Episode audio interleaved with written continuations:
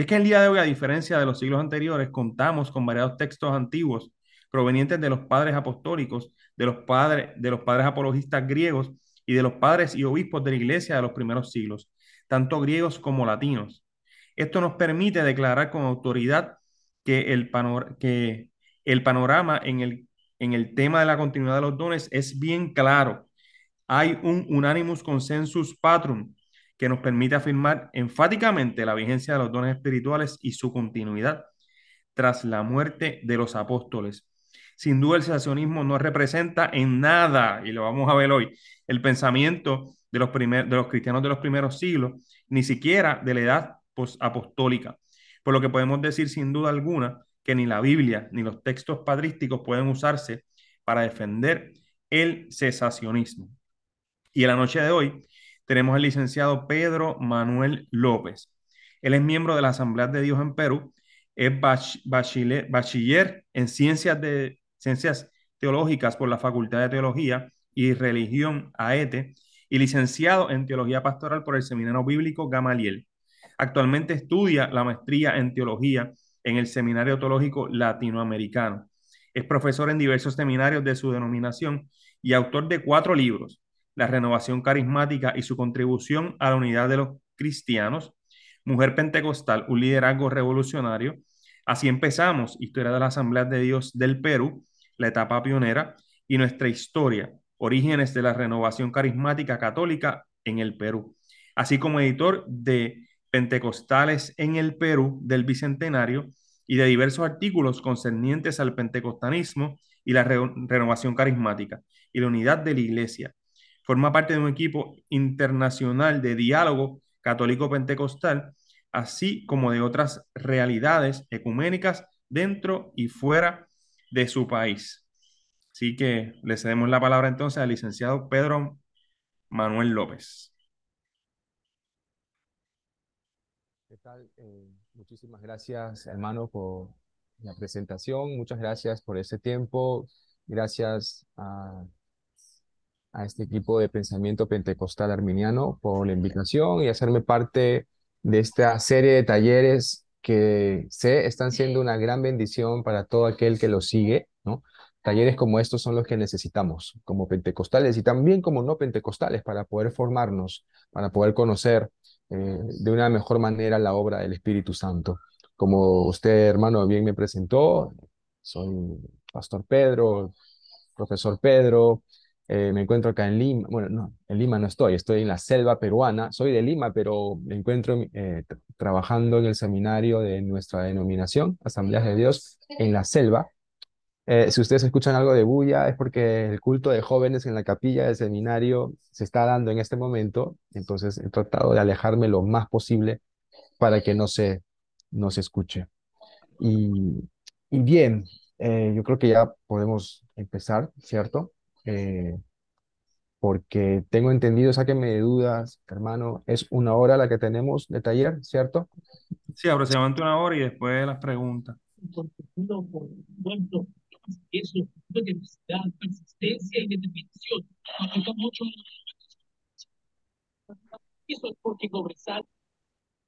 voy a compartir entonces mi pantalla. Si podrías, eh, por favor, eh, habilitarme, me parece que está inhabilitada. Compartir, sería genial. Perfecto, ahora sí.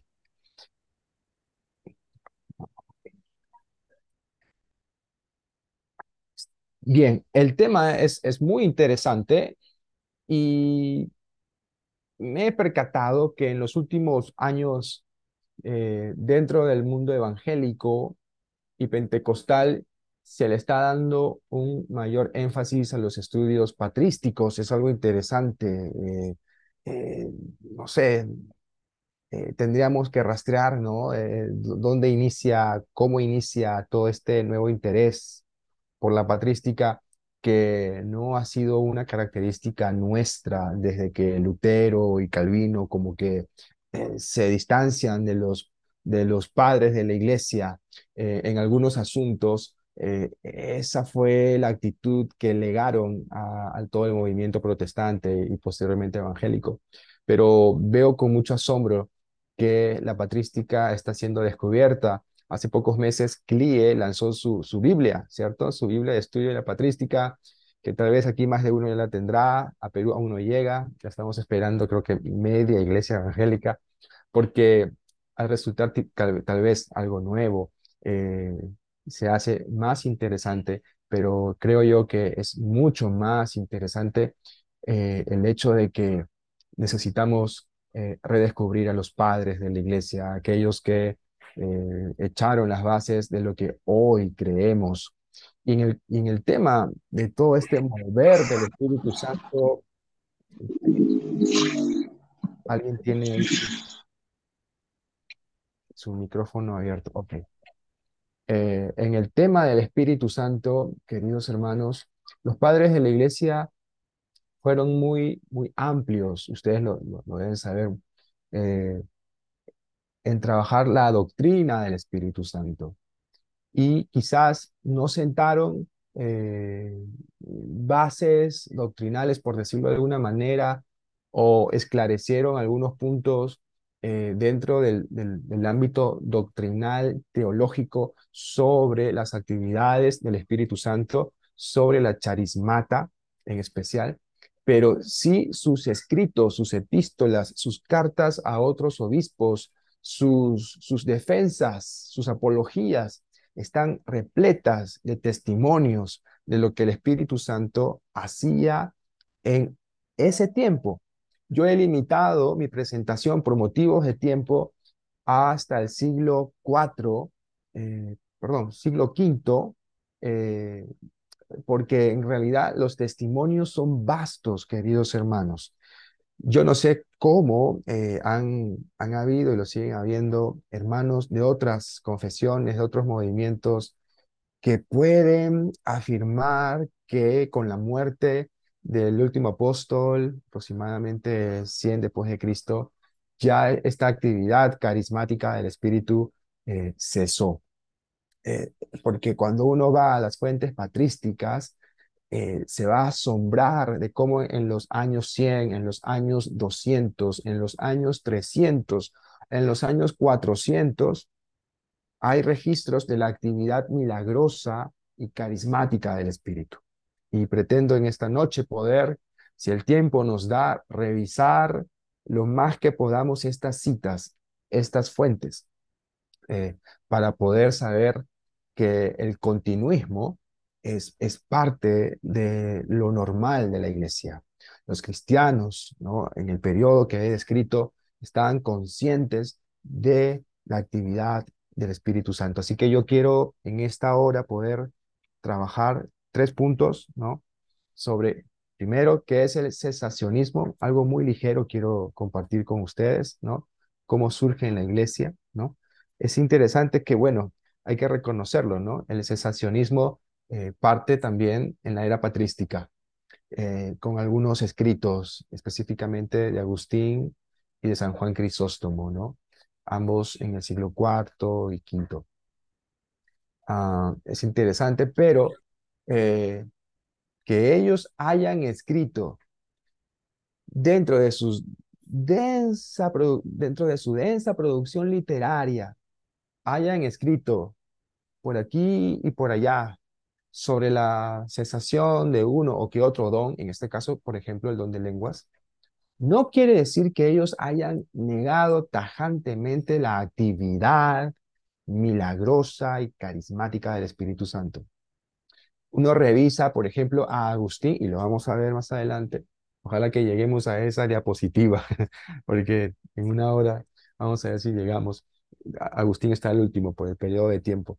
Ah, uno revisa que Agustín, por más que los, nuestros hermanos cesacionistas lo utilizan ¿no? como, como el padre del cesacionismo, tal vez, él está abierto a los milagros, él narra en, sus libros Ciudad de Dios, por ejemplo, milagros que acontecen en su iglesia, testimonios de hermanas en Hipona, etcétera, de milagros, sanaciones, curaciones, expulsión de demonios. Claro, él sí va a decir algo en contra de las lenguas, es su entendimiento de las lenguas, pero tal vez lo, dice porque en su época ya no está la gente hablando en lenguas eh, cuando reciben el bautismo en el Espíritu Santo. O sea, no, no es Agustín quien, quien dispara en contra de las lenguas porque sí. No, no, no, Agustín no es como los, los, teólogos eh, cesacionistas de hoy, que a pesar que están viendo gente hablando en lenguas, las niegan. No, en el tiempo de Agustín ya la gente, la mayoría, no hablaba en lenguas y por eso él toma posición en contra de la continuidad de las lenguas. Yo quiero que notemos eso. Repito, no es como los que defienden hoy el cesacionismo, que pueden ver a millones hablando en lengua en, todo el mundo.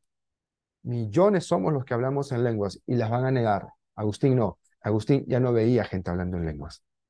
Y por eso él toma una posición determinada.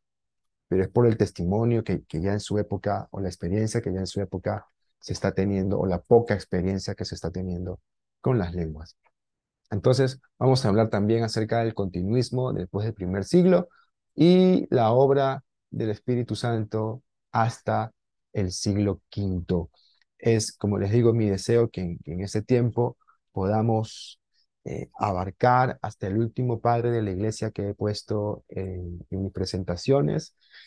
Eh, oro a Dios para que me ayude a llegar hasta, hasta ese momento. Y bien, entonces quiero avanzar con ustedes. Algo que, si aquí, bueno, la mayoría pienso yo, somos somos protestantes, no sé, tal vez la mayoría son pentecostales. Ah, quizás, bueno, antes de decir lo que quiero decir, es presentar un poco el cesacionismo, ¿no?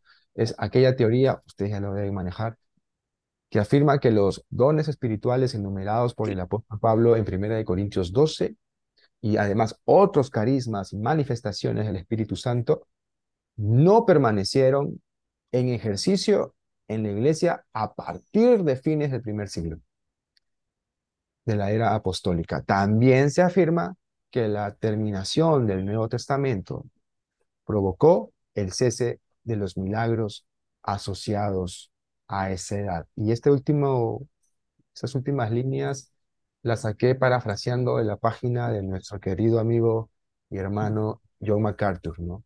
Ellos creen que con la terminación del Nuevo Testamento eh, se aceleró la cesación de los dones espirituales. Pero ver que no, no es cierto. Ahora, hay que reconocer algo, que históricamente, hermanos, sí hubo un decaimiento de las manifestaciones del Espíritu Santo a medida que la iglesia iba creciendo y eh, iba como que ya a partir del cuarto siglo Ah, siendo como que aceptada, siendo respaldada y luego siendo totalmente respaldada y hecha religión oficial del Imperio Romano. Esos hechos contribuyen para que la, la iglesia, las autoridades y los cristianos ya no dependieran mucho del poder del Espíritu y sí dependieran del poder humano del poder del imperio. Es como lo que dice el profeta, no recuerdo en este instante si es Jeremías o Isaías, dice, eh, fueron en busca de Egipto y me dejaron a mí, ¿no? Eh, fuente de aguas vivas, ¿no? Eso es lo que hace siempre el pueblo de Dios, confía en el poderío humano, en la protección que el poderío humano puede brindarnos. Y cuando hacemos eso, ¿no?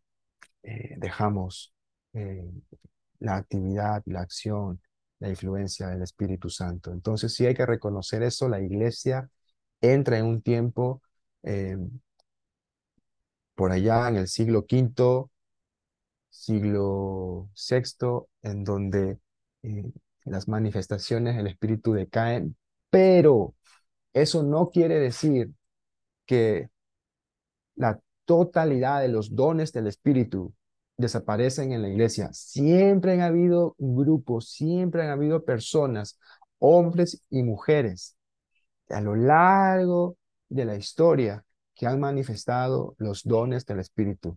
Los dones de lenguas y de interpretación quizás ya no se hacen muy conocidos en estas épocas, pero en los conventos, en los monasterios, en grupos reducidos, en uno que otro sacerdote consagrado, eh, se ven los milagros se ven, las lenguas se ven, la profecía, la palabra de conocimiento, y eso no se puede negar, puesto que también hay fuentes literarias para eh, basar nuestra, nuestras convicciones.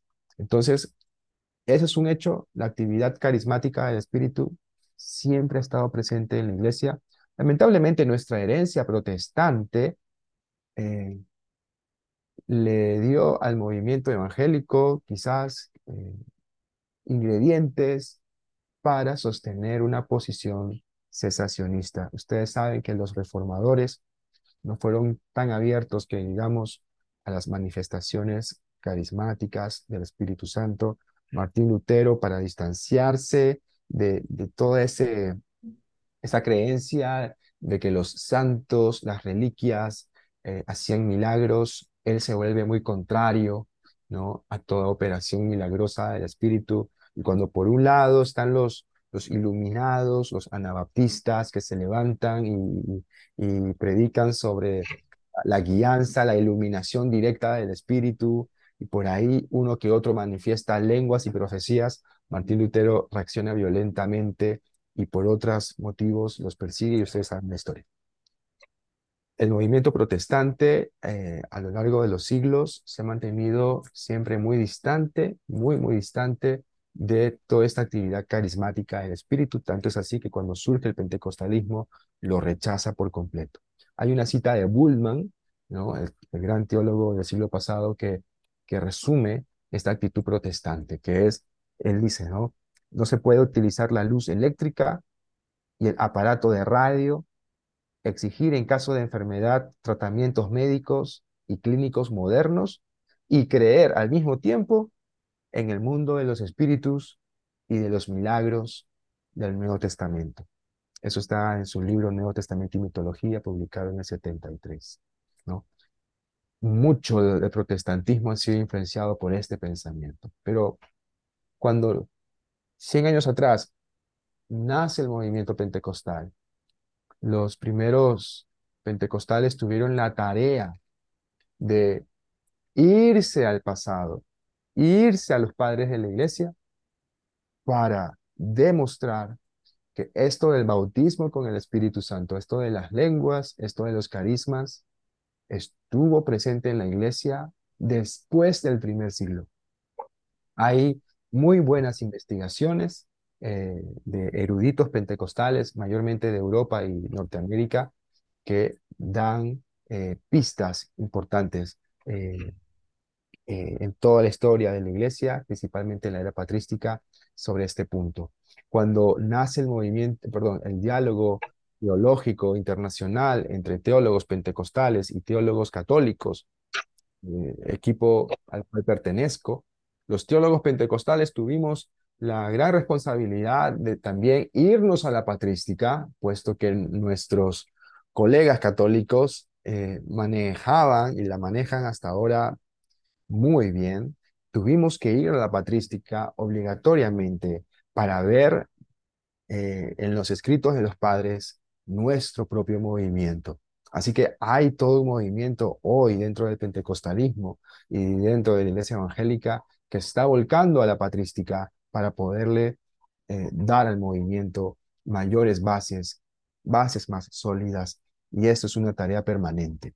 Así que quiero echar mano de alguna de estas eh, riquezas literarias que nos han dejado los padres de la iglesia, ¿no? Para poder ver si en verdad el Espíritu Santo se ha estado moviendo después del año 100 o es como los eh, cesacionistas afirman.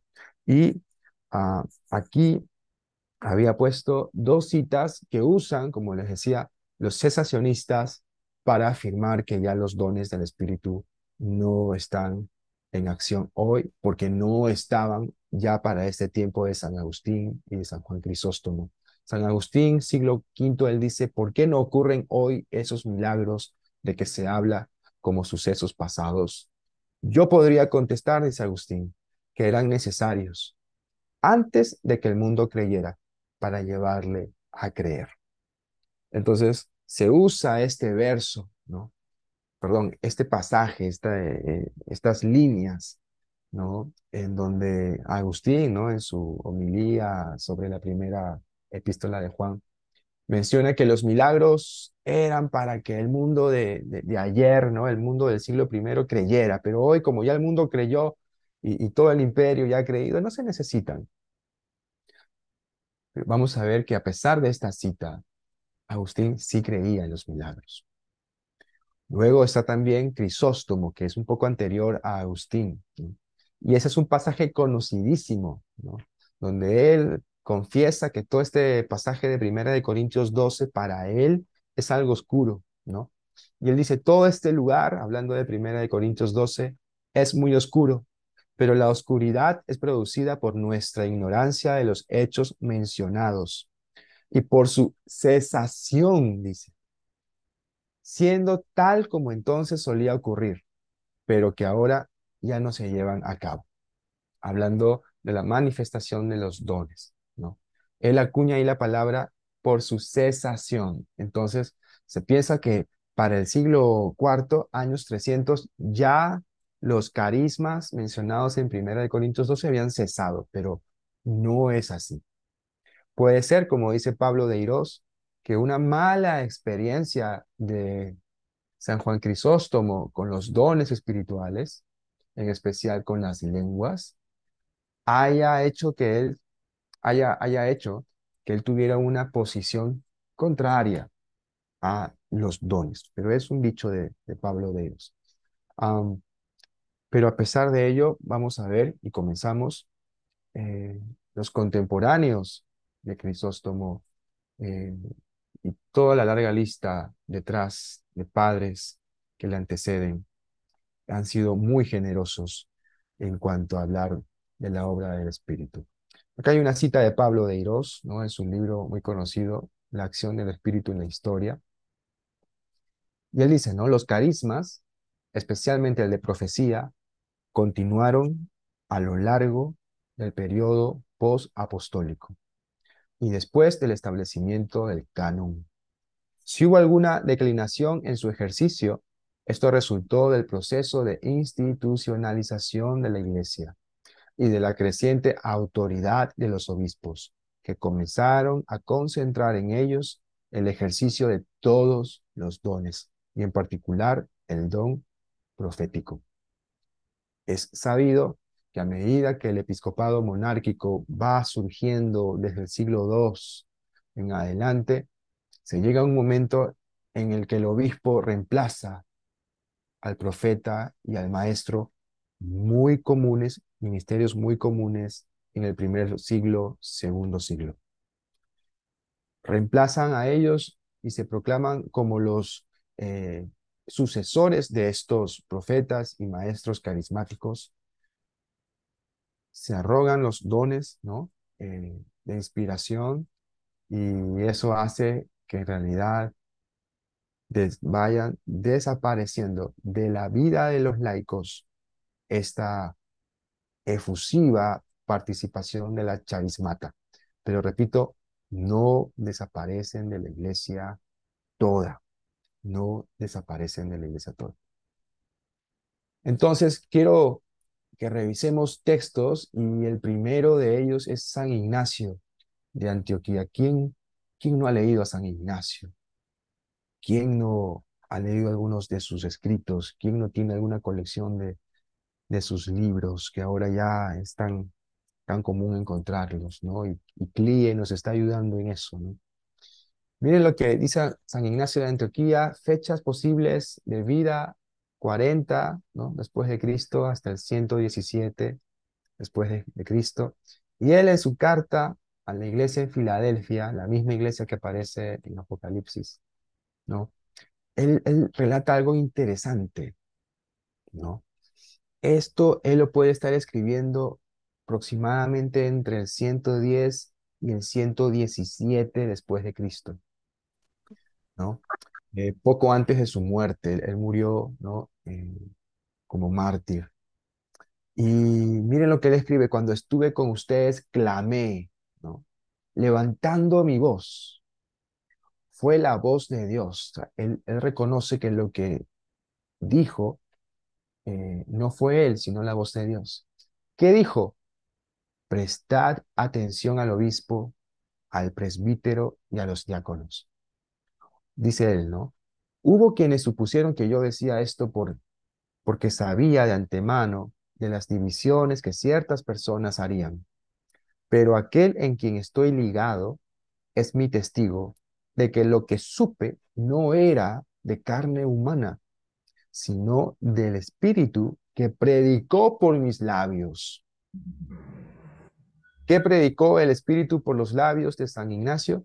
No hagáis nada aparte del obispo. Guardad vuestros cuerpos como si fuesen templos de Dios. Valorad la unidad. Huid del cisma.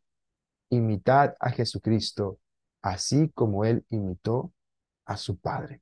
Es interesante que Ignacio, aunque él no lo menciona, está describiendo los dones de profecía en su vida. Está describiendo la operación del don profético, ¿no? En esa época se, se usaba más la expresión don profético o espíritu profético, muy poco don de profecía o dones de profecía.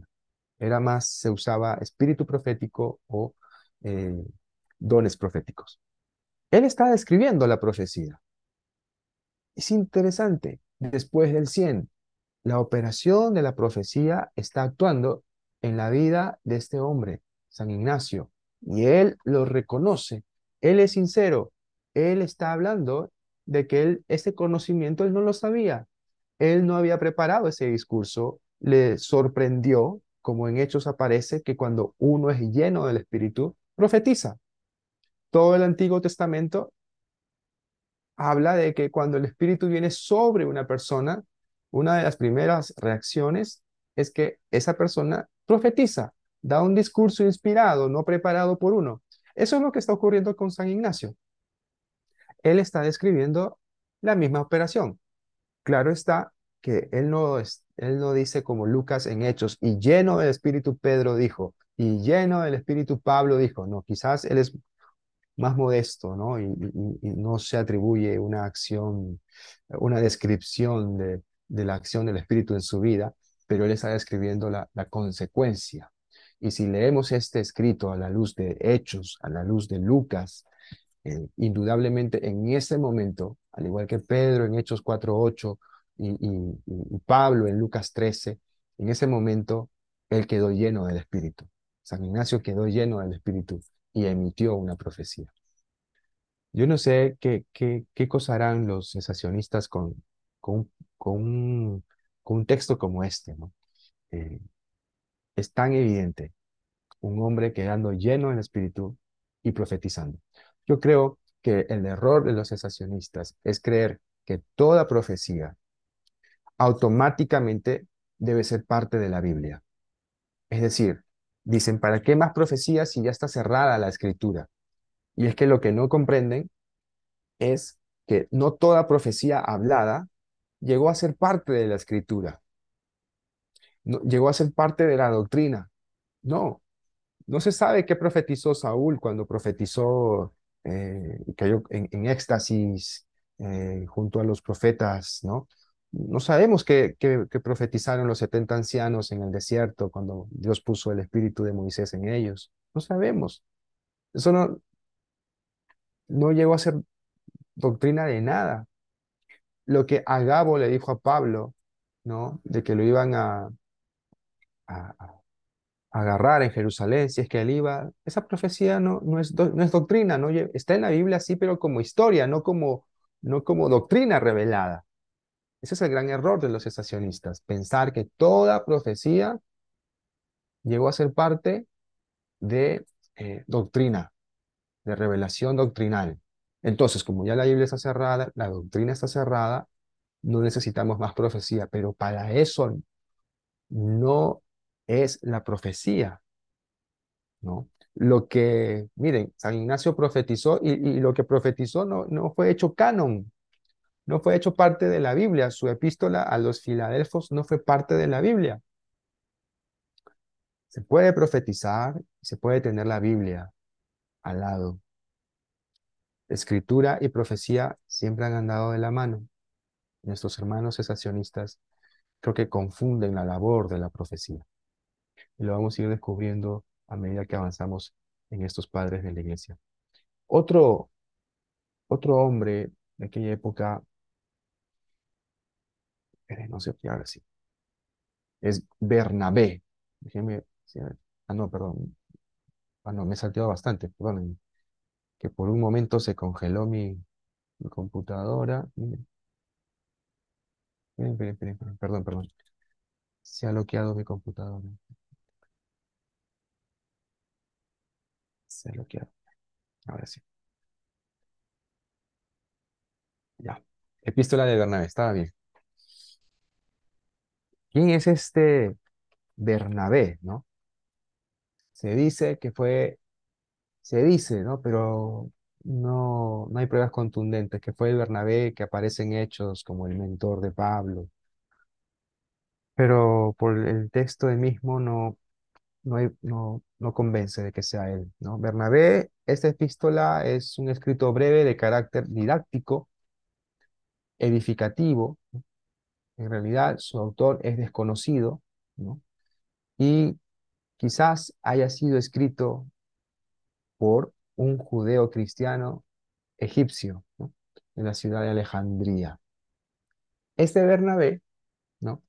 Eh, tiene algo interesante que decirnos y él es del 90 ¿no? al, 110. ¿no? Su epístola está ubicada entre esos 20 años.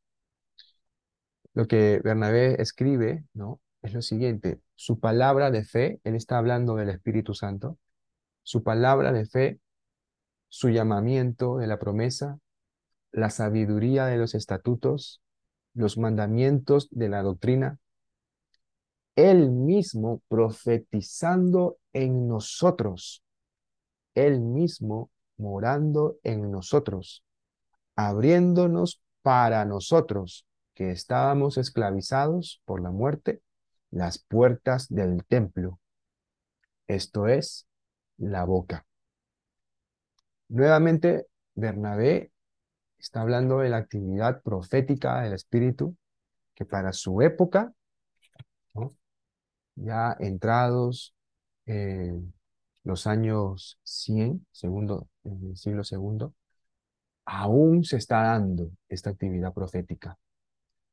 Él mismo profetizando en nosotros. Para esta época es normal que el Espíritu utilice a los cristianos para profetizar.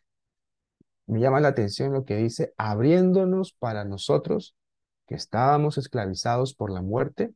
¿Qué cosa? Las puertas del templo. Esto es la boca. Es decir, eh, el templo de uno, perdón, el templo del Espíritu Santo es el cuerpo de uno. Y la puerta de ese templo, dice Bernabé, es la boca. Es decir, lo que Bernabé está diciendo es cuando uno queda lleno del Espíritu, lo que se va a manifestar es la profecía emitida por la boca.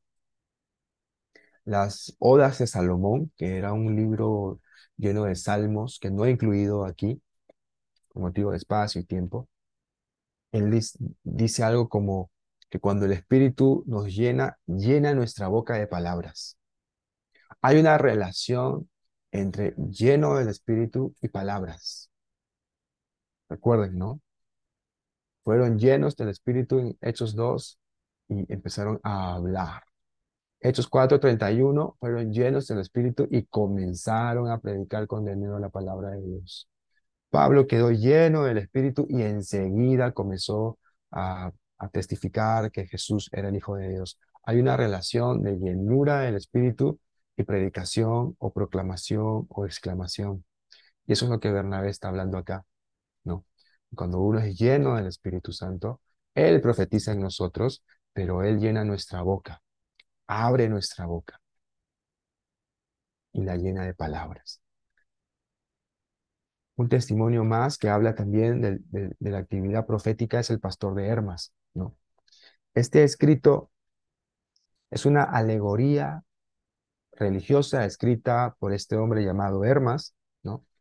hermano de Pío, obispo de Roma, ¿no? Y este libro va dirigido a la iglesia de Roma, ¿no? Es un libro con muchas visiones, con mucha labor profética, ¿no? Y él ve en su tiempo, ¿no? Cómo el, oficio profético aún está vigente, ¿no? Se data este libro del año 140, ¿no? Y él dice, ¿no?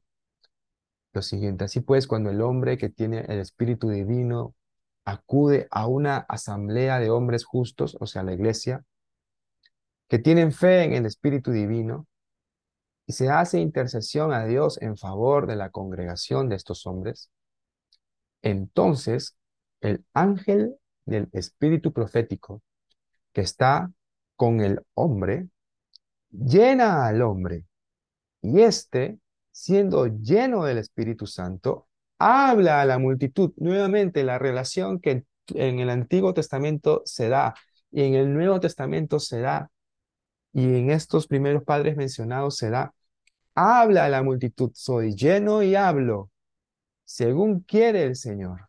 De esta manera, pues, el espíritu de la deidad será manifestado. Los primeros cristianos entendían una cosa en base a Primera de Corintios capítulo 14, que la manifestación del Espíritu Santo se da a través de los carismas, en especial el carisma de profecía. Ustedes saben que Pablo pareciera que que, realza el don de profecía. Y esto al parecer quedó bien calado en la mente de estos primeros cristianos. Más que otro don, más que el don de lenguas, el don de profecía resalta en la era patrística. Y aquí Hermas está describiendo, ¿no? Cómo una, una persona era, era llena del, Espíritu Santo para hablar a la multitud, para hablar a la iglesia, ¿no? Y esta persona que es llena del Espíritu, ¿no? Es una persona que tiene el Espíritu Divino. Es interesante, para el 140, las predicaciones inspiradas en las iglesias, las predicaciones eh, surgidas por la llenura y la inspiración del Espíritu, aún son cosas normales son cosas que se viven, son cosas que, aparecen, cosas que acontecen en el 140. ¿ok? Y esto puede ser que ocurra en la iglesia de Roma, en la iglesia eh, pastoreada por el obispo Pío, hermano de Hermas.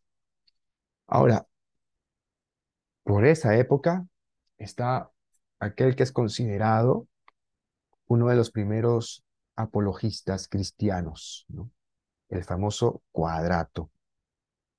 Es uno de los apologistas más antiguos que tengamos conocimiento, ¿no? Y lo único que se sabe de él es gracias a Eusebio de Cesarea, ¿no? El gran historiador de aquella época. Eh, cuadrato tiene una cita muy interesante. Él dice lo siguiente, ¿no? Entre los que por este tiempo eran famosos, no, perdón, eh, Eusebio menciona a Cuadrato en su historia eclesiástica, ¿no? Libro 3, entre los que por este tiempo eran famosos, estaba también Cuadrato, del cual refiere una tradición que sobresalía en el carisma profético como las hijas de Felipe, ¿no? Aquí hace mención Eusebio las cuatro hijas de Felipe que profetizaban. Eh, así como ellas, este cuadrato también ejercía la labor profética. Era apologista, pero fluía, vamos a decir a eso, en los dones proféticos. Ahora, San Jerónimo también menciona a Cuadrato. Le llama discípulo de los apóstoles, que sucedió a Publio, obispo de Atenas. Cuadrato entrega al emperador, dice San Jerónimo, un libro escrito en favor de nuestra religión, muy útil a base de fe y razón, digno de la doctrina de los apóstoles. En ese libro, mostrando su edad avanzada, dice haber visto numerosos desgraciados bajo el peso de diversas calamidades ser sanados y resucitados por el Señor.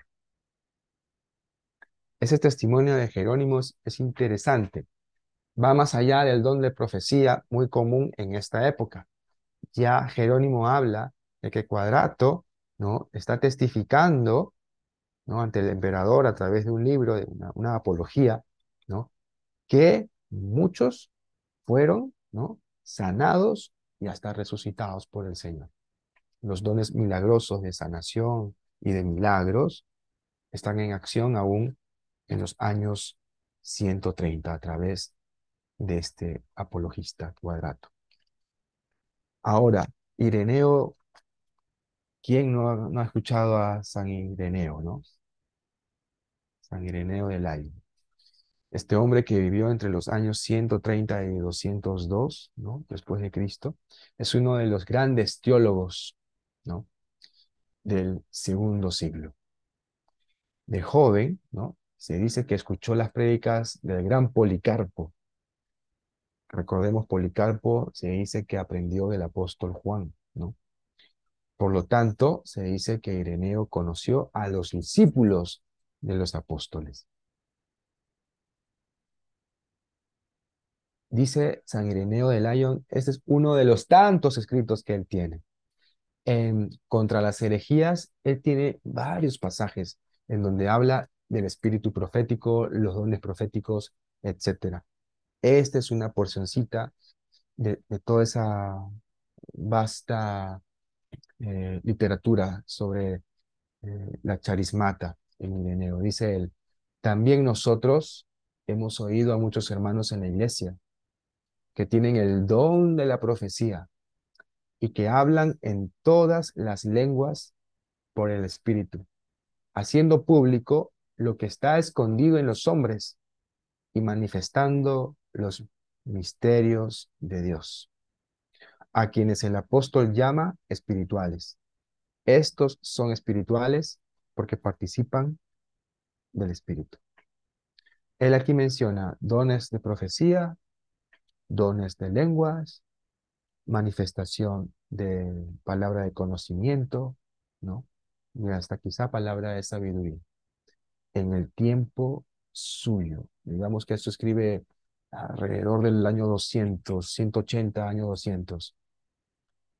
Para aquellos años se sigue manifestando el Espíritu Santo usando a personas, digamos, de comunes y corrientes, ¿no?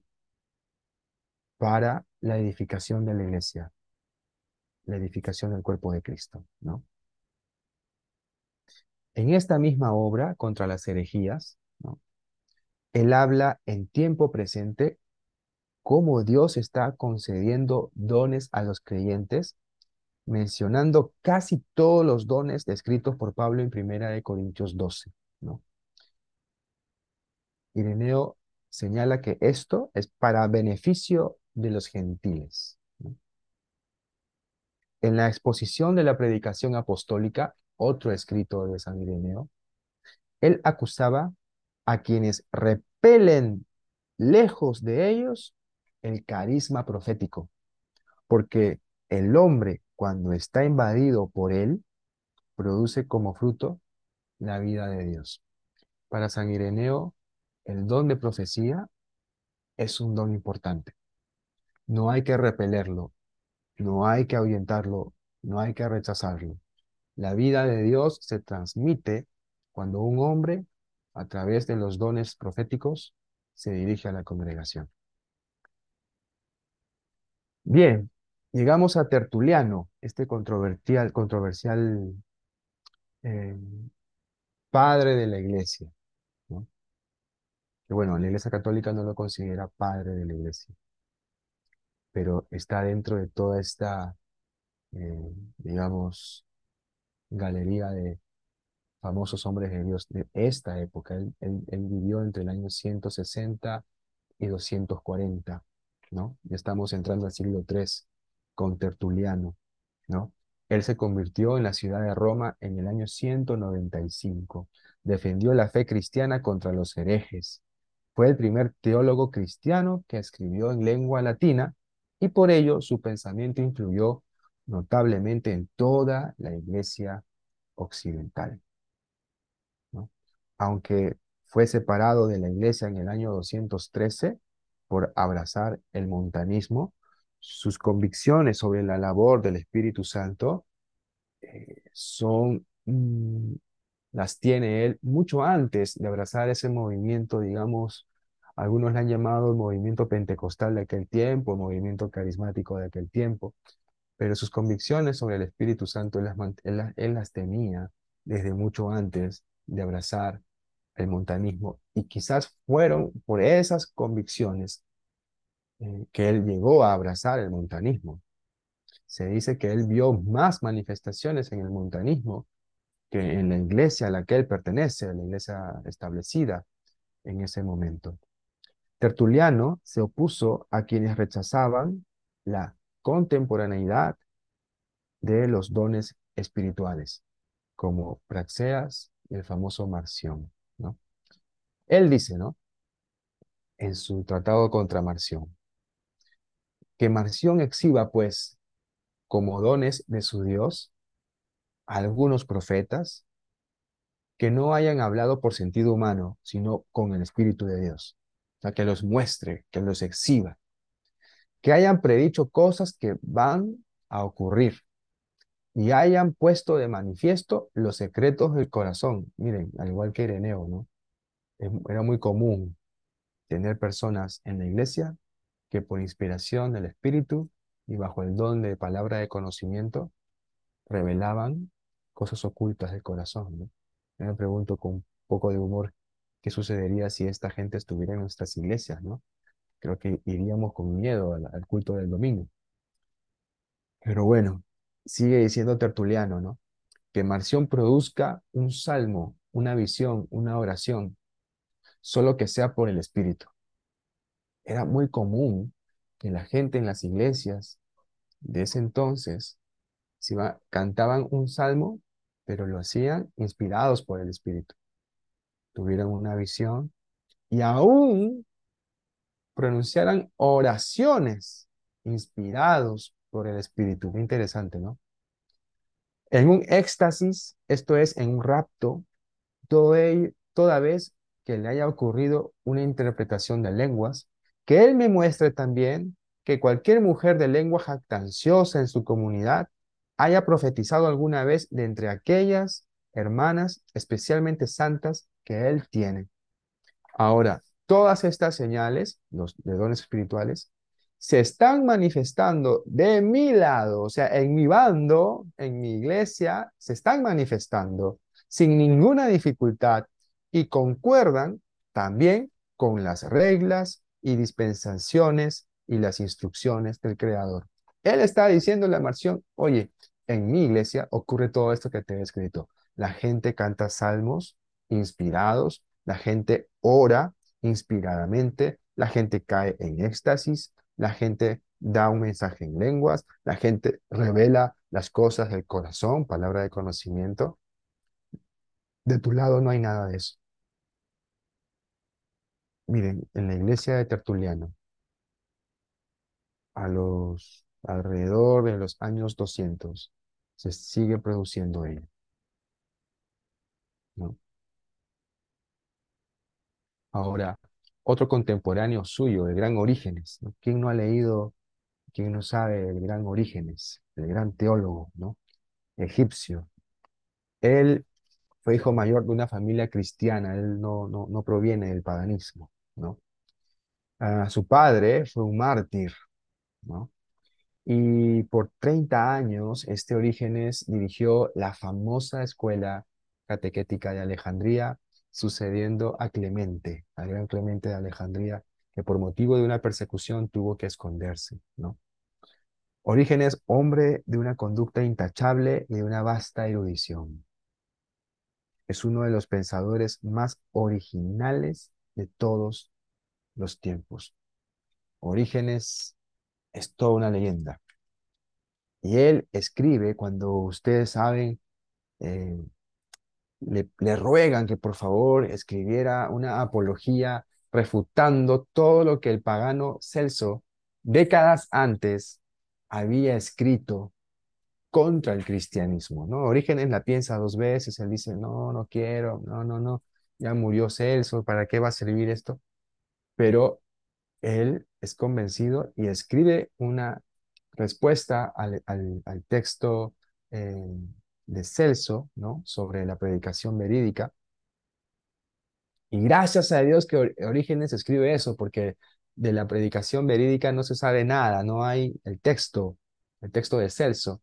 El texto de Celso que ataca al cristianismo muy fuerte, lo tenemos porque leyendo a Orígenes sacamos lo que Orígenes transcribe de, esa, de, esa, de ese texto de Celso.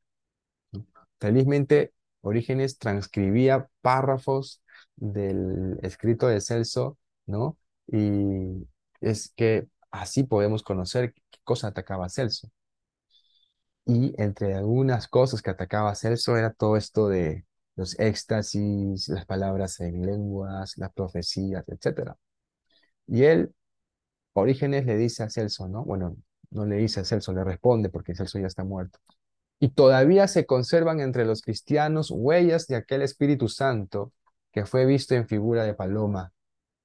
Dice, aún se conservan. Ellos expulsan demonios, realizan muchas curaciones y según la voluntad del Logos, tienen algunas visiones sobre lo futuro. Está hablando de su época, ya pasados los años 200. Está hablando de la época, siglo III. Aún hay personas que expulsan demonios, que realizan muchas curaciones y según la voluntad de Cristo tienen visiones del futuro. Este segundo texto, en la misma apología contra Celso, Orígenes dice, ¿no? Además, el Espíritu Santo dio señales de su presencia al comienzo del ministerio de Cristo y después de su ascensión dio todavía más. Pero desde ese tiempo, estas señales han disminuido. Si bien todavía hay trazas de su presencia en unos pocos cuyas almas han sido purificadas por el Evangelio y sus acciones reguladas por su influencia. Ahora bien, este segundo texto es clave y valiosísimo para conocer que ya para el siglo III los carismas como que estaban disminuyendo, ¿no? Dice, pero desde ese tiempo estas señales han disminuido. Pero no desaparecen. ¿Pueden haber disminuido? Sí, pero no desaparecido de la vida de la iglesia.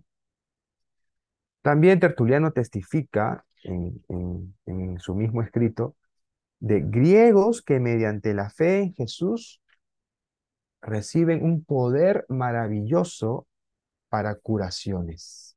Testifica también de numerosas sanidades. E, es, es, interesante porque esta gente no solamente eran pastores, eran gente intelectual, Orígenes, uno de los grandes pensadores de su época, era todo un intelectual, al igual que Tertuliano, al igual que Ireneo. No, no estamos leyendo solamente de, de, personas que se dedicaron al pastorado sin alimentar eh, su, su, su espíritu intelectual, llamémosle académico, ¿no? Era gente que se devoraban bibliotecas enteras. Era gente que usaban la razón, por eso son los primeros teólogos del cristianismo. Gente que en algunos casos echaban mano de la filosofía griega para explicar eh, los misterios cristianos. Y esa gente está abierta al espíritu. Es, interesante cómo en ellos se ve equilibrada esta, esta realidad, la intelectualidad, el raciocinio y la labor eh, carismática del Espíritu Santo. Es una buena combinación que eh, sería hermoso tenerla también nosotros. Luego tenemos a este otro padre de la iglesia, San Cipriano. Cipriano, amante de la unidad de la iglesia. Cipriano 200 después de Cristo hasta el 258 después de Cristo. Es obispo de la ciudad de Cartago. Él afrontó dos persecuciones. Miren, este es un hombre de Dios. Y en medio de estas persecuciones, él ejerció fielmente su labor pastoral, ¿no? Así como docente y literaria. Él fue discípulo espiritual del gran Tertuliano. Cipriano, ¿no? ¿Qué escribe Cipriano? En una de sus cartas a Cornelio, el Papa Cornelio, ¿no? Que por ahí tuvo un pleito con, con Cipriano. Cipriano escribe, pues hay que obedecer en efecto las señales y las advertencias. Él está hablando de advertencias. ¿Qué advertencias? Nos ha parecido bien por inspiración del Espíritu Santo y después de habernos advertido el Señor en varias y claras visiones, ah, está hablando de visiones, que se nos anuncia y se nos manifiesta que el enemigo está inminente, que se acerca el día de la lucha, que muy pronto se alzará en contra de nosotros el enemigo violento, que viene una batalla no como la pasada, sino mucho más grave y violenta, que así nos lo ha dado a conocer Dios diversas veces y que hemos recibido sobre eso frecuentes advertencias de la providencia y misericordia de Dios. Él está hablando aquí de repetidas visiones en las cuales el Señor le está advirtiendo de persecuciones, de tiempos difíciles, ¿no? Por parte del emperador, que ellos se preparen y estén avisados. Quiero hacer una pausa, quiero preguntarle al hermano que está encargado, ya son las, bueno, aquí son, ya se cumplió la hora. Es recomendable parar acá o continuar. No sé si el hermano ¿Qué me dice? Depende de los demás, yo no tengo problema. ¿No? Ok, me quedan creo que algo de tres, cuatro diapositivas, entonces voy, voy a correr, ¿ok? ¿Está bien? Bien.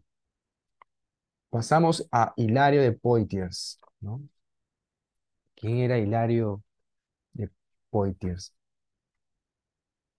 Él ya está perteneciendo a la época del cristianismo institucionalizado. Como ustedes ven, nace en el 300, muere en el 367, en es, es, en el 315 aproximadamente, o 313, que Constantino se convierte y comienza el proceso de institucionalización del cristianismo. Aún en este tiempo, el espíritu se sigue moviendo, ¿no? No está dejando de actuar. Él es obispo de la ciudad de Poitiers, es desterrado cinco años a Asia Menor, porque en estos tiempos se produce la, la, guerra entre los arrianos y, católicos ortodoxos, ¿no? Y cuando hay un emperador trinitario, ¿no?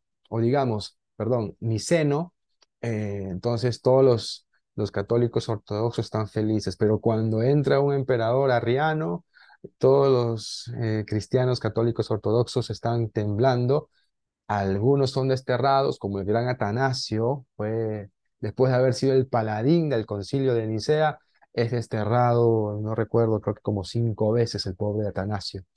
Eh, a Hilario de Poitiers le ocurre lo mismo, por mantenerse en la fe ortodoxa, es desterrado cinco años a Asia Menor.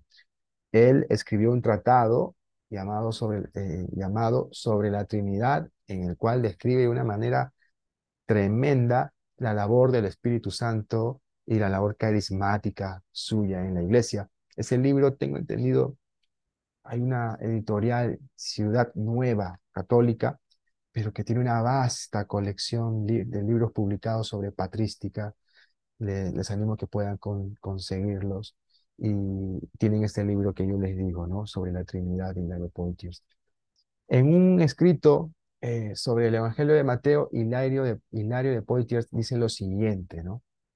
miren lo que él dice, porque el don del Espíritu se manifiesta allí donde la sabiduría habla y son oídas las palabras de vida, y allí donde el conocimiento que viene del discernimiento dado por Dios, por el don de sanidades, para que la para que por la curación de las enfermedades podamos dar testimonio de su gracia que concedió estas cosas, o por el hacer milagros, para que lo que hacemos pueda ser entendido como que es del poder de Dios, o por la profecía, para que a través de nuestra comprensión de la doctrina podamos ser conocidos como enseñados por Dios, o por el discernimiento de espíritus, para que no seamos incapaces de decir si alguien habla con Espíritu Santo o pervertido, o por géneros de lenguas, para que el hablar en lenguas pueda ser otorgado como una señal del don del Espíritu Santo, o por la interpretación de lenguas, para que la fe de aquellos que oyen no sea puesta en peligro a través de la ignorancia,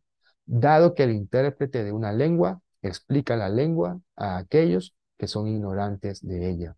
Así, en todas estas cosas, distribuidas a cada uno para provecho, haya al mismo tiempo la manifestación del Espíritu, siendo evidente el don del Espíritu a través de estas ventajas maravillosas concedidas sobre cada uno. Él está hablando en tiempo presente. Él está tomando Primera de Corintios 12 y está como que eh, afirmando que esas reparticiones del Espíritu, esas manifestaciones del Espíritu, todavía se están manifestando en su época, en la época de la iglesia institucionalizada.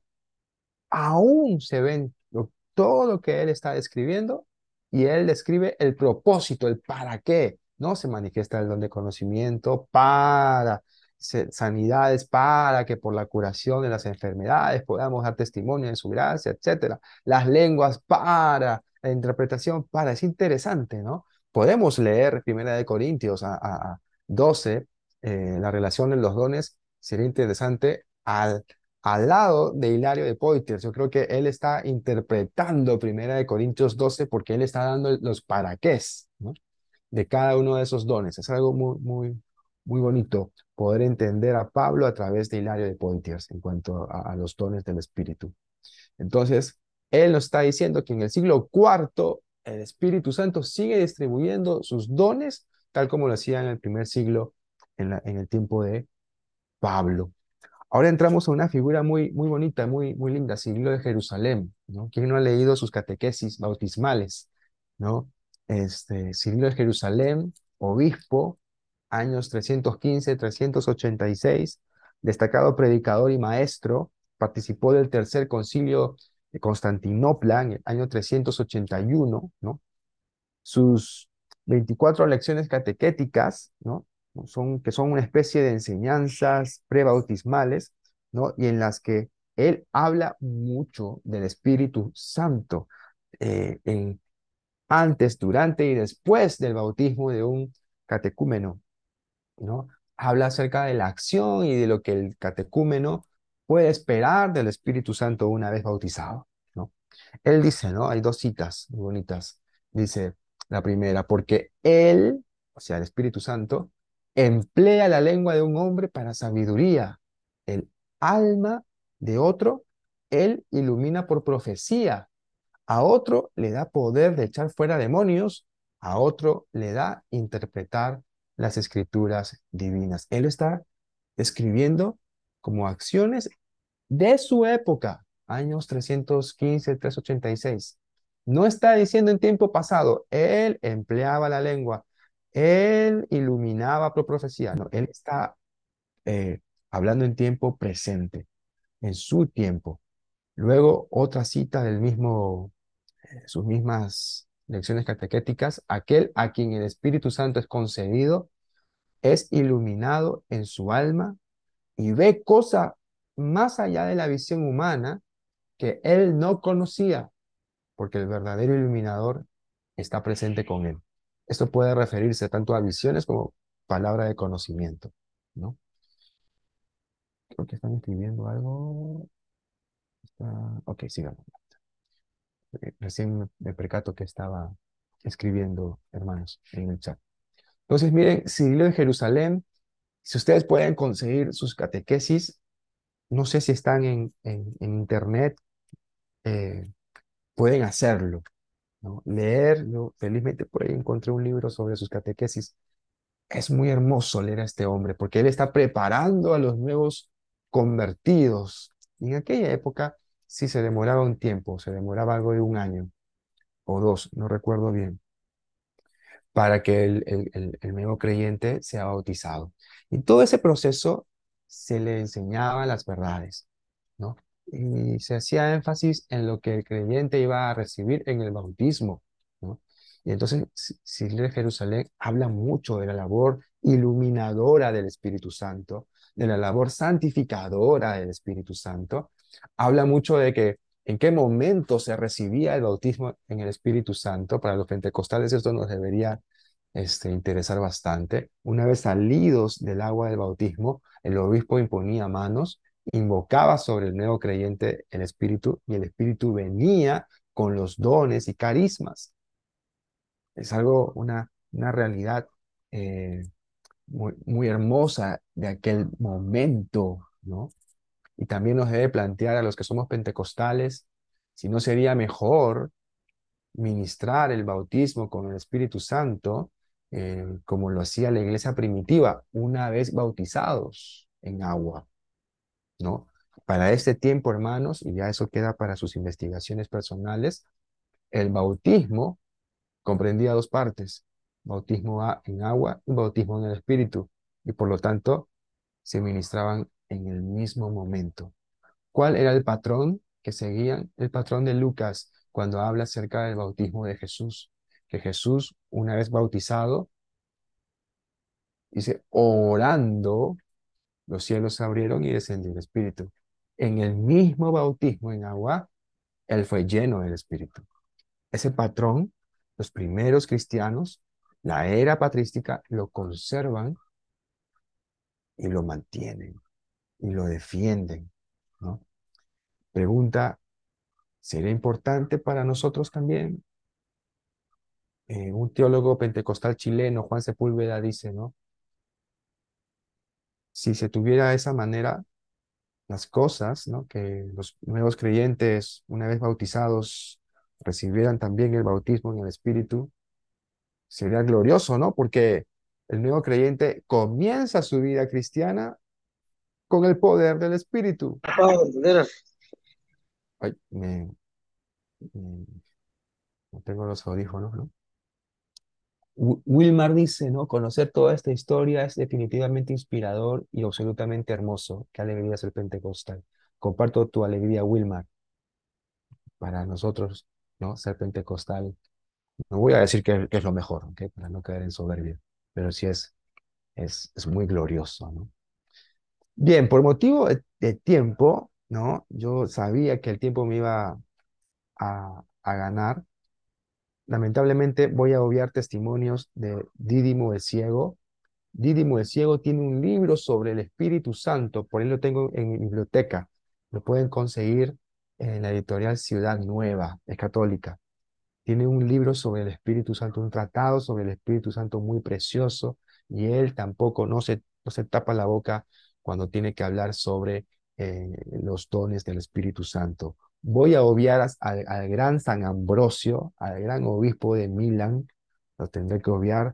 Él también habla mucho sobre el Espíritu Santo. Voy a obviar también al gran Gregorio de Niza, a los monjes del desierto, uno de ellos Antonio, ¿no? con quien nace la vida monástica en Egipto en el siglo III, a Pacomio y a Macario. Voy a tener que obviarlos por motivo de, tiempo, hermanos, y me salto hasta San Agustín, siglo V. Y Agustín escribe en varias ocasiones que las lenguas ya no deben ser esperadas como señal. Él lo dice claramente, ¿no? Él dice que las lenguas, ¿no? Del Espíritu Santo eh, eran dadas en los primeros años como profecía, anunciando que en algún momento la iglesia iba a hablar todas esas lenguas que los creyentes hablaban. Pero como ya la iglesia en la época de Agustín está ya por todo el mundo y, ya los creyentes de diversas nacionalidades hacen que la iglesia esté hablando las, las lenguas de todas las naciones, ya no, hay ya no hay necesidad de que el creyente al recibir el Espíritu Santo hable en lenguas porque ya se cumplió aquello que las lenguas de hechos, eh, vamos a decir, anunciaba, que la iglesia llegaría el momento que iba a estar compuesta por personas de todas las naciones y por lo tanto de todas las lenguas. Entonces, ¿qué hay que esperar? ¿Cuáles son las señales de que alguien recibe el Espíritu Santo? Agustín, como una persona muy amante de la unidad de la iglesia, recuerden el pleito de Agustín con los donatistas, alguien muy amante de la unidad de la iglesia, ve el bautismo en el Espíritu y plantea y le plantea dos señales. Número uno, este, acá lo puse, el vínculo de la paz. Es decir, que un creyente esté en paz con otro creyente es señal que ese creyente ha recibido al Espíritu Santo. El vínculo de la paz que une a un creyente con otro creyente es señal de que él ha recibido el Espíritu Santo. Y en otra parte, él también dice que el amor al hermano es señal de que esa persona ha recibido el Espíritu Santo. El amor al hermano, ¿no? Más o menos lo que decía Lutero, ¿no? El amor es la señal de que uno tiene el Espíritu Santo. A pesar de no aceptar las lenguas como señal del recibimiento del Espíritu Santo en sus días, él sí aceptaba la aparición, perdón, la operación de milagros a través del Espíritu Santo. Y él lo dice de la siguiente manera, él en su libro La ciudad de Dios, él escribe lo siguiente. ¿De dónde nacen las visiones? Procede del espíritu cuando estando completamente sano y fuerte el cuerpo, los hombres son arrebatados en éxtasis. Miren qué pentecostal es San Agustín, ¿no? Ya sea que al mismo tiempo vean los cuerpos por medio de los sentidos corporales y por el espíritu, ciertas semejanzas en los cuerpos que no se distinguen de los cuerpos, o ya pierdan por completo el sentido corporal, y sin percibir por él absolutamente nada, se encuentran transportados por aquella visión espiritual en el mundo de las semejanzas de los cuerpos. Mas cuando el espíritu maligno arrebata al espíritu del hombre en estas visiones, engendra demoníacos o posesos o falsos profetas. Si, por el contrario, obra en esto el ángel bueno, los fieles hablan ocultos misterios, y si además les comunica inteligencia, puede ser palabra de sabiduría, hace de ellos verdaderos profetas. O si por algún tiempo les manifiesta lo que conviene que ellos digan, los hace expositores y videntes. Él está aceptando la presencia de videntes, la presencia de profetas, ¿no? Gente que por inspiración del Espíritu Santo, inspiración que le puede venir mediante éxtasis, se convierten en esto, en profetas y videntes. Miren, siglo V, San Agustín, muy usado por los cesacionistas. Ustedes entran a la página de John MacArthur y, van a, y John MacArthur cita a San Agustín como uno de los referentes del cesacionismo, pero, pero como que se queda corto y como que aún no ha leído otros libros de San Agustín. ¿no? Esto, este párrafo lo saco del libro del Génesis a la letra. Luego, en la ciudad de Dios, libro en el cual San Agustín explica teológicamente la caída del imperio romano, dice, ¿no? También al presente, a su época, se hacen milagros en su nombre, ya sea por medio de sus sacramentos, ya aquí están los, los sacramentos católicos, ya por las oraciones o memorias de sus santos, ya existe la veneración de los santos. Aunque no son tan claros ni ilustres, y y famosos ni se divulguen con tanta gloria como aquellos. O sea, como a los milagros del primer siglo. Aunque los milagros que están ocurriendo en el siglo V, en el tiempo de San Agustín, no son tan claros, ni ilustres, ni famosos, existen. Se hacen milagros en el nombre de Jesús en su época. No los niega. Y dice luego también él, ¿no?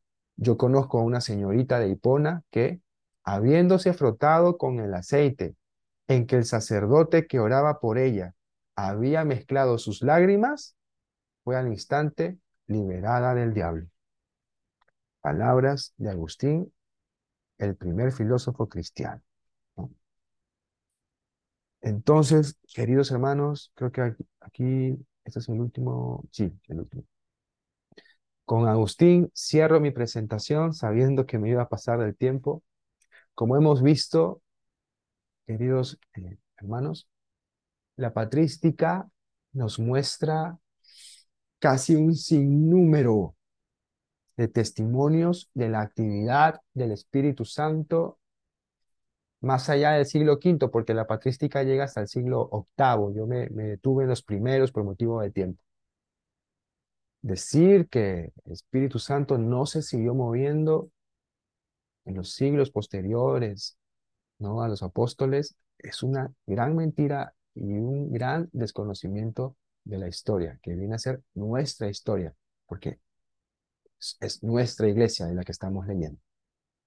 Así que, eh, déjenme leer, creo que alguien me escrito algo, o no, Así que con estos pocos testimonios de la patrística, ¿no?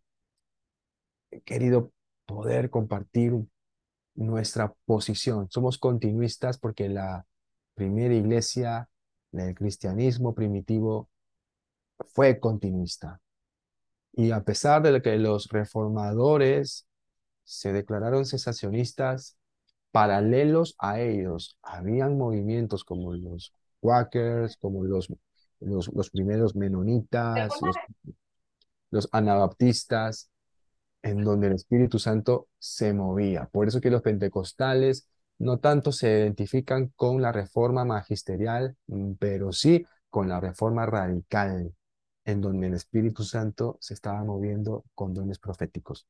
Es mi deseo, queridos hermanos, que lo breve expuesto esta noche haya contribuido para fortalecer la fe, la fe en ese Espíritu Santo que sigue moviéndose a pesar de que muchos lo rechacen, y ese Espíritu Santo que quiere moverse en nosotros, no solamente en los grandes del pasado, del pasado, sino también en nosotros, aunque no seamos o no tengamos la altura de los padres de la iglesia, eh, Él quiere moverse en nosotros, está en nosotros dejarlo mover.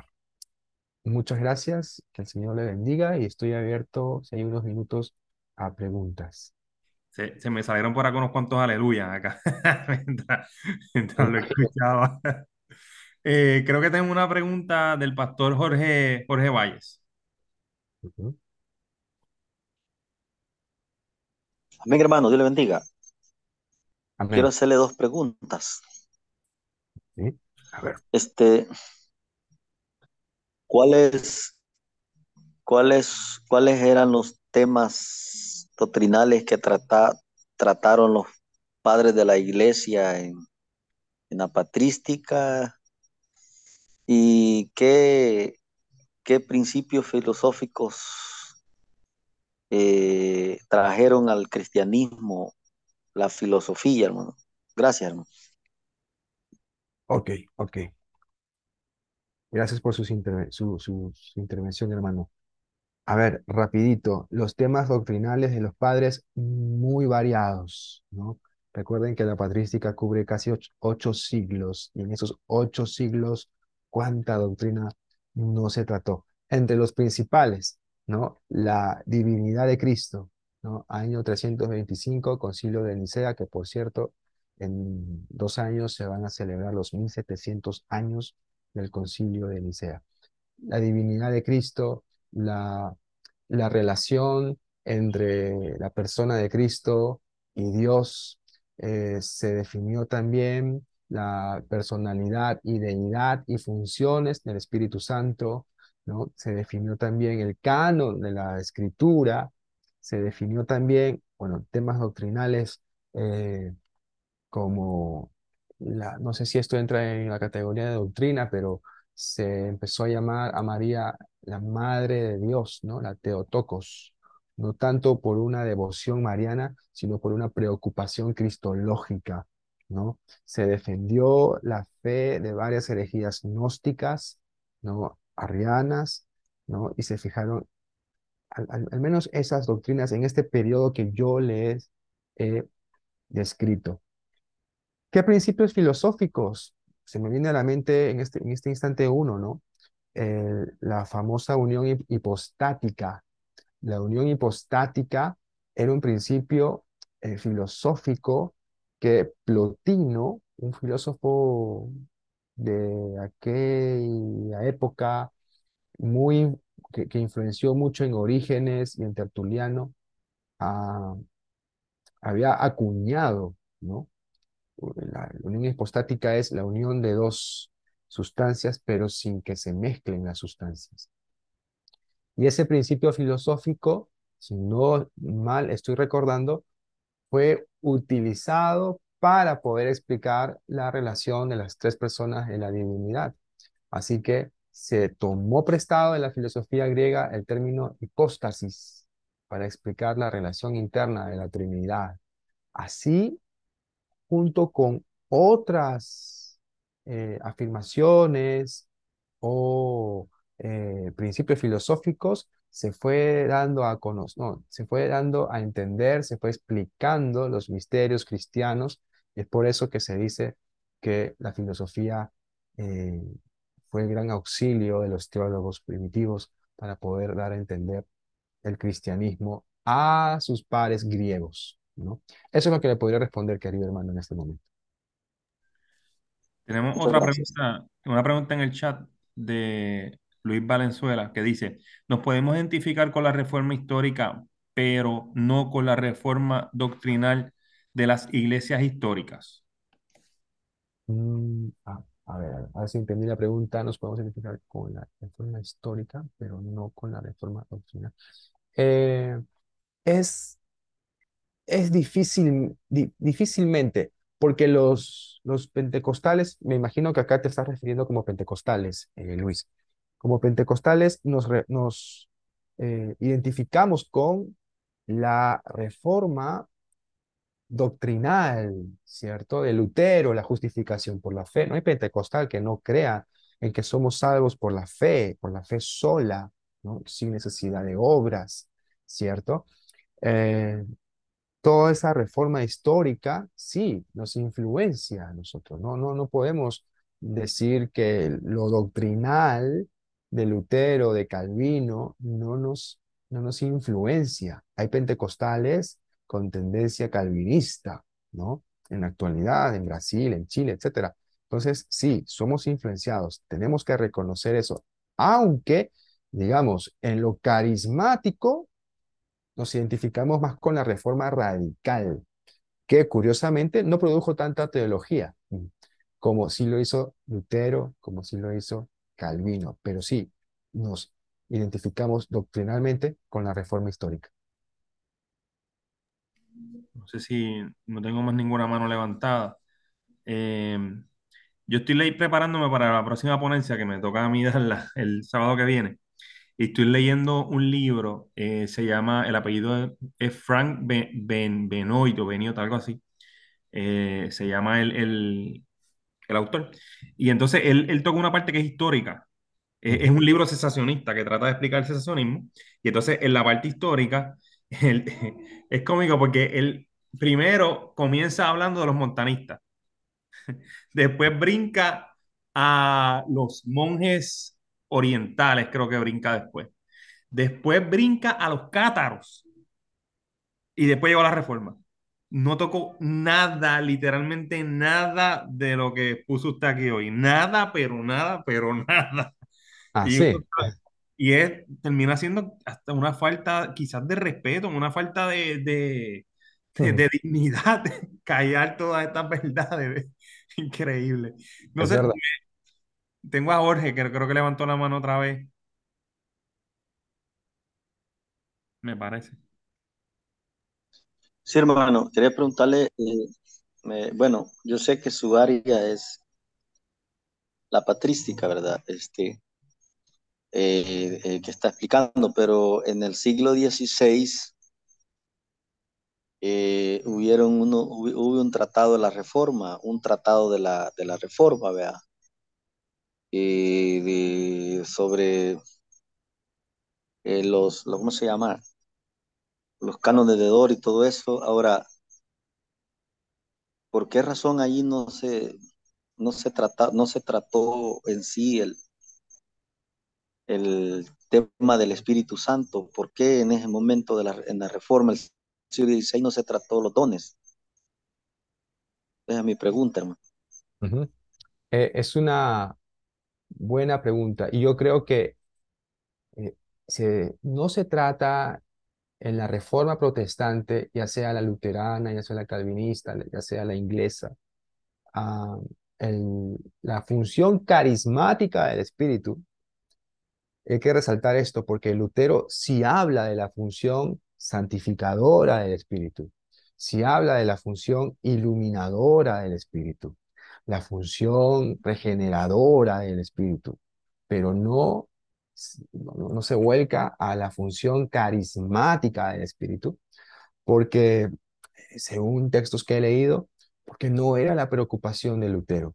Lutero, su preocupación y su mundo gira en torno a la salvación y a todo lo que implica la salvación, cómo llegar a ser cristiano, cómo nacer de nuevo, eh, cómo vivir, cómo empezar la vida cristiana, la vida eh, de un regenerado, la vida de santificación, ¿no? Él, escribe, por ejemplo, en su eh, comentario a los Gálatas, este, sendos pasajes sobre eh, qué cosa es eh, el, fruto del Espíritu, el andar en el Espíritu, el no caer de la gracia, negando al Espíritu por abrazar la ley. O sea, él, los reformadores sí hablan del Espíritu, pero no hablan de la función carismática del Espíritu. Y eso es por el momento que están viviendo. La, preocupación de los reformadores es la salvación. La, reforma rescata la soteriología bíblica, no tanto la charismata bíblica. ¿no? Es como, por ejemplo, John Wesley, ¿no? 200 años después de los reformadores, su preocupación es la santificación entonces toda su producción teológica va, va, va a girar en torno a ello, en torno a la santidad, ¿no? La santidad ética, la santidad manifestada en el amor al prójimo, en la solidaridad, una, una santidad social, etc.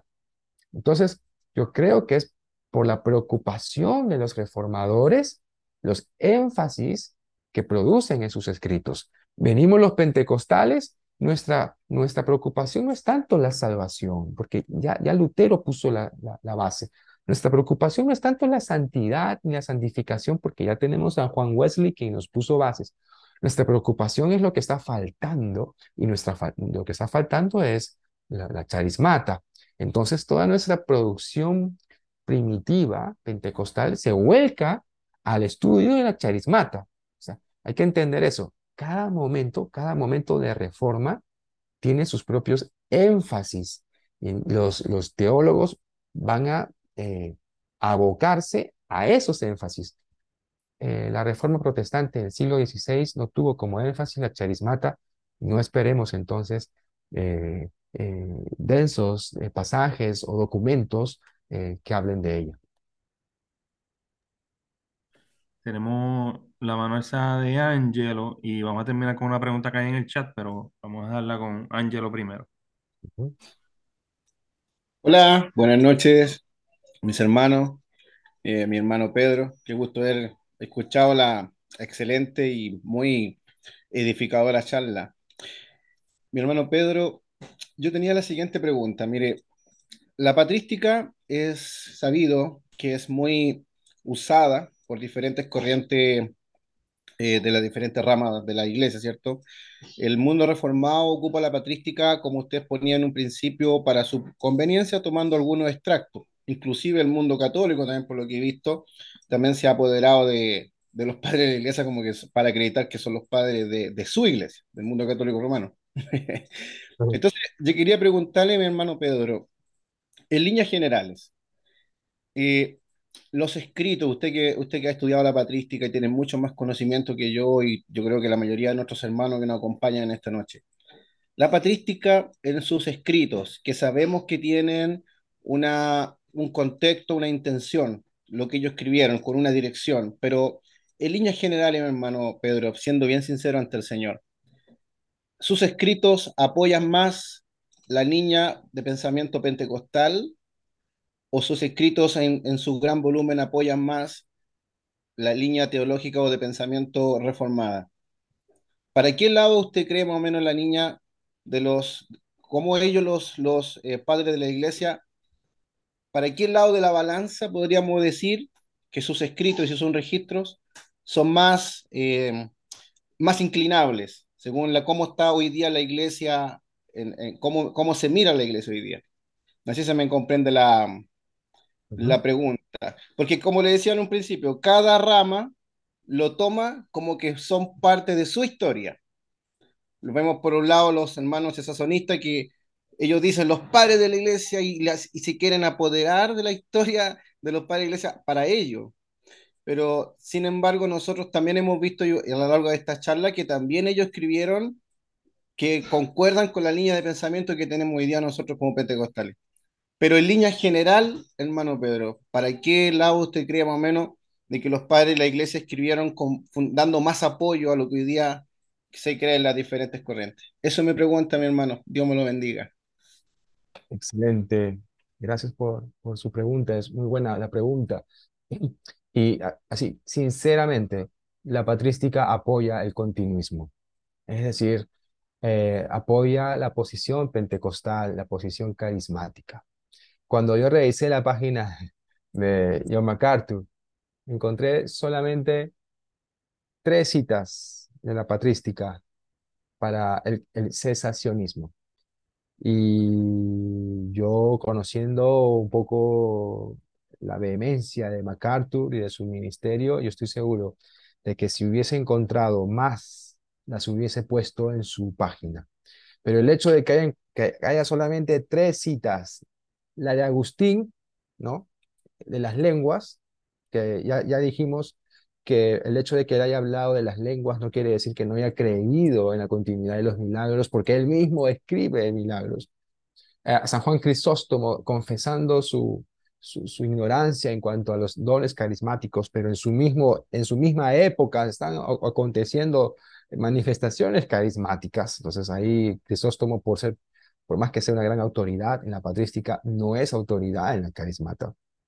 Y otro, ya no recuerdo otro, ya, no recuerdo el, del otro, pero tres, y, tres citas para el cesacionismo. Ante no sé cuántas citas habré puesto acá, más de 12, y eso que me faltan, cité los autores que no he incluido, a San Ambrosio, a, Macario, a Antonio en el desierto, entonces, la, evidencia, queridos hermanos, no porque sea pentecostal, es abrumadora. Los padres respaldan el continuismo. El Espíritu Santo se ha seguido moviendo y no hay razón para que no lo haya dejado, para que lo haya dejado de hacer. Hermano Pedro, y, y en definitiva, entonces, por último, podríamos afirmar de que si los padres de la iglesia vivieran en este tiempo, ¿cómo mirarían ellos todas estas posturas teológicas cesasonistas? Wow, ¿no? Con, creo que harían apologías, ¿no? Ah, modernas apologías, ¿no? Para defender la continuidad de los dones del Espíritu. Amén. Muchas gracias, hermano. Dios me lo bendiga. Un abrazo desde Chile. Amén, amén. Igualmente, gracias. Eh, voy a leer la pregunta del chat del hermano Edgar. Dice, hermano, ¿cómo podemos estar seguros de la veracidad de los escritos que nos presenta? cómo estar seguros que fueron ellos quienes los escribieron o quizás fue alguien más utilizando esos grandes nombres, o sea, pseudoepígrafa. ¿Cómo los podemos diferenciar de los escritos apócrifos? Y yo creo que esa es una, una buena pregunta porque un argumento que yo he escuchado mucho en contra de los padres de la iglesia, no, es que nosotros no podemos confiar en los padres de la iglesia y por eso lo hacen como si no existieran.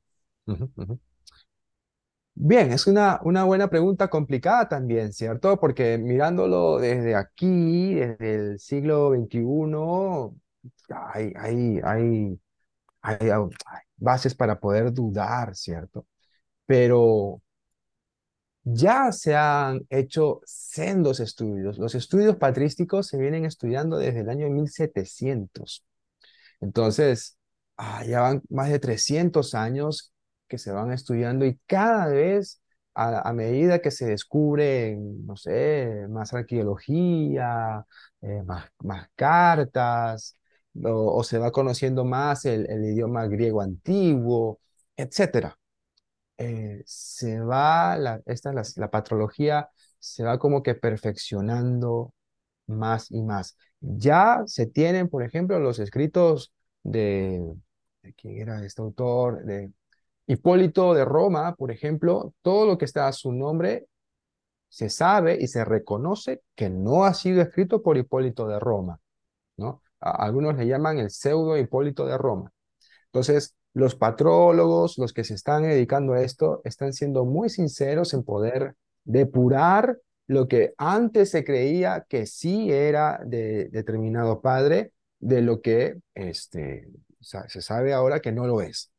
Entonces, eh, yo creo que estamos en un, en un momento en el cual los escritos que tenemos a la mano, ¿cierto?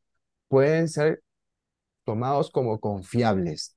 Hay todo un equipo, toda una, academia que lamentablemente solamente la tiene la Iglesia Católica y la, Ortodoxa griega, eh, que se dedica a la conservación y al estudio y al cuidado y, a la depuración de lo, de lo, que son los textos patrísticos. Y es de ahí que vienen todos los textos traducidos al español, pasan por una eh, rigurosa, digamos, un riguroso filtro que podemos confiar, ¿no? De lo que tenemos como, como salidos de la mano de estos personajes estudiados. Creo que tenemos también una pregunta del pastor, pastor Pedro Hugo Pérez. Eh, Dios les bendiga, buenas noches, este, todos los hermanos y profesor. Eh, yo sé que tal vez no tienen tanto que ver con el tema, pero ya que estamos hablando de patrística, eh, ¿cómo respondería usted, por ejemplo, hoy en día de que los católicos dicen que solamente ellos tienen el derecho de leer y estudiar a los padres de la iglesia y no nosotros, puesto que son supuestamente católicos y que leyendo a los padres de la iglesia, pues uno se volvería más católico que protestante. Sin embargo, pues yo he encontrado que, que no, al contrario, tal vez la nomenclatura, la, las palabras que utilizan los padres de la iglesia, pues son mayormente usadas en el catolicismo, pero pues al menos nosotros sabemos qué tiene que, qué significa la Eucaristía, por ejemplo, ¿no? Entonces, ¿cómo responde usted frente a eso? ¿Cómo podríamos responder frente a eso de que solamente tienen derecho ellos, los católicos, de leer a los padres de la iglesia? Uh, mire, uh, creo que ese, ese pensamiento de que solo los católicos tienen derecho a leer a los padres de la iglesia, eh, hasta ahora, y yo trato mucho con católicos, trato con instituciones católicas de teología, eh, soy parte del diálogo internacional católico pentecostal, estuvimos reunidos en el Vaticano el año pasado para nuestra ronda de diálogo y celebrar los 50 años. Y los católicos más bien están como que contentos de que los pentecostales eh, estemos iniciando un camino de descubrimiento de los padres de la iglesia. Es más, eh, los católicos en este diálogo le exigieron a los pentecostales que pudieran empaparse más de los padres de la iglesia para tener un diálogo equilibrado, ¿cierto? Porque el primer equipo pentecostal llegó, pero sin nada de conocimiento de los padres. Entonces, creo yo que los, los, los católicos están en este momento eh, gustosos de que el mundo evangélico en general esté redescubriendo a los padres. Eso tal vez no, no, es, no, es, no es muy sabido. Ahora sí, debemos reconocer que eh, mucho de lo que los padres hablan eh, lo toman los católicos, ¿no? Hablan de la Eucaristía, de la sucesión apostólica, ¿no? Algo que los evangélicos no tenemos. Hablan, ¿qué más? Este, la Biblia, que el concilio, si no me equivoco, de Calcedonia, de no, Calcedonia, eh, promulgó, es la Biblia que los católicos tienen, ¿no? En el concilio del, siglo V, donde se, se, dio la papa, se dio la Biblia al mundo, no, no nos dieron la Reina Bandera del 60, por si acaso, ¿no? Eh, nos dieron la Biblia que hasta ahora usan los católicos. Esa es la Biblia de, que los padres de la iglesia este, elaboraron. Entonces, yo creo que es un gran desafío para el evangélico poder acercarse a los padres desde su identidad evangélica y redescubrir cómo la totalidad de los padres de la iglesia puede ser beneficiosa para nosotros sin necesidad de volvernos católicos romanos, porque católicos ya somos, eso hay que dejarlo por sentado. Todo cristiano es universal, por cuanto su fe es universal, es católica. No somos romanos. ¿Cómo podemos seguir los lineamientos y las enseñanzas de los padres de la iglesia sin necesidad de volvernos católicos romanos? Ese es el gran desafío y la gran pregunta que un evangélico debería hacerse. Yo no creo que sea necesario hacerse católico romano para estar en sintonía total con los padres de la iglesia, pero sí el hecho innegable es que casi todo lo que enseñan los padres de la iglesia es lo que la iglesia católica eh, cree y sostiene. Los padres de la iglesia se, perdón, la iglesia católica se sostiene mucho en los padres de la iglesia. La Eucaristía, tú vas a leer a Ireneo, Tú vas a leer a San Ignacio, a Policarpo, vas a leer hablando del, del, cuerpo de Cristo en el pan, de la sangre de Cristo en el pan. La pregunta es, ¿qué hacemos nosotros ante eso como evangélicos? ¿Qué respuesta podemos dar? ¿Descartamos lo que no nos gusta de los padres y solamente tomamos lo que sí nos gusta? ¿O cómo tomar la totalidad de, los padres sin necesidad, repito, de volvernos católicos romanos? Entonces, es una gran tarea, hermano por delante, sumergirnos en los padres, estudiarlos y tratar de enriquecer nuestra fe evangélica, darle como que eh, buscarle más, eh, digamos, bases patrísticas a nuestra fe evangélica. ¿Para qué? Para que ya el argumento católico de que nuestra iglesia nace en 1500 con Lutero ya pueda como que dejarse de, de decir, ¿no? Y poder decir, sí, pues la iglesia de los padres es también nuestra iglesia. Es un desafío todavía difícil, no es fácil, hermano, pero bueno, hay que trabajar en ello. Gracias. De nada, de nada. Creo que me queda una mano. Pastor Jorge Valles, no sé si todavía o... Amén. Sí, este, la última, la última pregunta, este, hermano Pedro, este, eh, los calvinistas dicen que Agustín de Hipona y, y Juan Calvino eran sesionistas. ¿Es cierto eso, hermano? Agustín de Hipona y, Calvino. Bueno, ya traté de como que demostrar que, que Agustín en realidad no lo era, ¿no? Ya por ahí como que quise demostrar. Calvino sí, hay que decir que Calvino era un cesacionista, pero al igual que Lutero, ¿no? Calvino no ve para nada dones espirituales en su época, él interpreta las, la profecía de Joel de una manera muy alucinante, el derramamiento del espíritu, eh, la profecía para él es la predicación, entonces Calvino sí, pero Agustín de Hipona no, él sí era continuista, a pesar de que no sostenía las lenguas para su época. A pesar de eso, él era continuista. Bueno, pues. Muchas gracias. Muchas, gracias, hermano Pedro. Eh, como dije en la intervención anterior, eh, yo creo que no quedan dudas y, y a mí yo siento que es hasta una falta de respeto decir que la, que la, que no hay evidencia histórica abrumadora de la continuidad de los dones. Eh, eh, la próxima semana, el próximo sábado, me toca a mí en la exposición. Eh, la exposición mía va a ser relacionada a los argumentos más comunes que usan los cesacionistas. Lo bueno es que ya se han ido tocando diferentes, como, como uno es este de hoy, que la patrística no apoya el continuismo, cosa que es totalmente falso, y que no hay evidencia histórica, cosa que es totalmente falso. Así que nos vemos entonces el próximo sábado. Vamos a hacer una oración para dar gracias a Dios por este tiempo que hemos estado aquí. Amantísimo de Padre Celestial, te damos gracias, Jesucristo, por tu amor, tu misericordia, Padre, por tu bondad, porque tú nos has permitido tener este tiempo, Padre, de aprender y de solidificar nuestra fe y de estar seguros y convencidos, Padre Celestial, de que tu obra maravillosa, de que la, la administración de los carismas no han cesado, sino que siguen presentes, estuvieron presentes desde que terminó la iglesia primitiva, estuvieron presentes en los pares de la iglesia, en los apologistas y ha seguido presente hasta ahora. Ayúdanos, Padre Celestial, nosotros poder seguir anhelando, Padre Celestial, el disfrute de esos dones y seguir sumergiéndonos, Padre Celestial, en eso que tú nos has dado y que seguirá, Padre Celestial, hasta el, día que tú regreses por nosotros. Te damos gracias por todo esto. En el nombre del Señor Jesucristo. Amén y amén. Así que. Gracias. Muchas gracias. Estoy, vemos. Dios los bendiga mucho a todos. Voy a estar con ustedes. Amén.